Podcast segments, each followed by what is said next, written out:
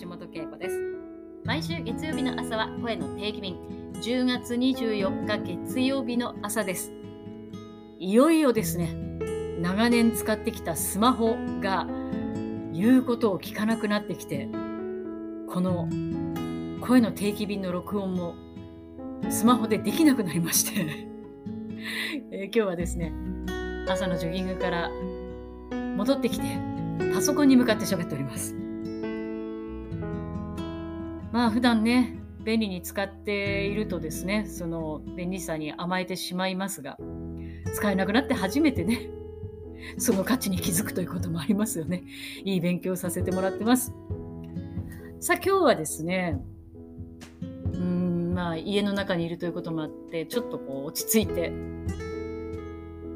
コミュニケーションの中で書くこと話すことについて先週考える機会があったのでお話ししたいなと。皆さんどうですかね？こう書くこと話すこと得意ですか、ね、苦手ですか？あるいはすごく抵抗があるとか。いやいやスラスラできますよとか。それぞれあると思うんですけれども私のこう感覚だと意外とですね皆さん苦手だなという方が多いなと、まあ、そういう方が私のところに来るのかもしれないですけどね。あのー持ってるものは素晴らしいんですよねその経験とかエピソードその内容ですよね。でそれを表現する書いたり話したりするときにうまくやろうとか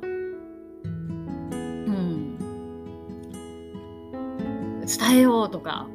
力が入りすぎちゃうとやっぱりこれそれが怖さになってしまったり難しさになってしまったりしているなというようなことを感じます。私自身はキャリアのスタートがアナウンサーだったのでそのうまいとか下手とかクオリティが高いとか低いとかそういうこと関係なくですねもうあのお仕事で生活のために毎日書いて話して書いて話してっていうのを繰り返していたんですよね。思えばそれが今私が書いたり話したりすることが抵抗なくできるということにつながっているなというふうに思うんです。まあ、つまりですね練習しかない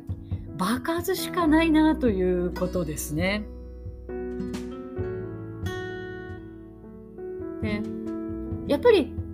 練習してないといざ書くっていう時に何から書き始めたらいいかってねすごくこういいもの持っててもこう、ね、難しくなってしまったりするっていうことなんだと思うんです。もちろんコツみたいなものがないわけじゃないんですよね。でで、まあ、本屋さんに行けばねいろんな書くことのスキルのについてとか話すことのスキルについてって、まあ、山のようにあってですね、まあ、そういうものを参考にするっていうのももちろん大事なんですけれどもでもねやっぱり最後は私爆発だと思うんですよね。なので話すことが苦手あの抵抗があるっていう方は是非ですね何かこうお風呂とかトイレとか生活習慣の中で1分スピーチを自分に課してみるとかですね。あの今日良かったことを必ず声にしてみる言葉にしてみるとかですね。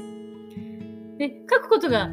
あまり得意ではないという方は、まあ、そういうことを書き留める。スケジュール帳に一言こう書いておくとか。なんかそういうことを習慣にされるといいと思います。で書くことが苦手だよという方は、できればですね、単語ではなくて文章で。短い文章でいいので、私はこれこれこういうことをしてこう思ったとかね。なんかそんな風にメモを取っておくだけで、ね、それが場数、経験になって、でだいぶその表現するっていうことのハードルを下げるんじゃないかなと思います。この声の定期便も1年以上続いてるんですけど、まあよく喋ることあるねって言われるんですよね。これはですね、慣れですよ。慣れ。最初はね、何喋ってんのかよくわかんなくて、まあ今もあんまりよくわからないですけど、一応テーマを決めて喋るということを自分に課すことで、続けることで、なんとかなっていくものです。ということで、コミュニケーションは場数です。とにかく経験する、続けることで上達します。今週何か始めてみませんか？ね、家で過ごす。まあまあ、外、外でもいいんですけどね。あの、過ごしやすい季節になってきましたので、話してみる、書いてみるということ。ちょっとずつ始めてみる1週間にしたらどうかなと思います。ということで、今週も笑顔でいってらっしゃい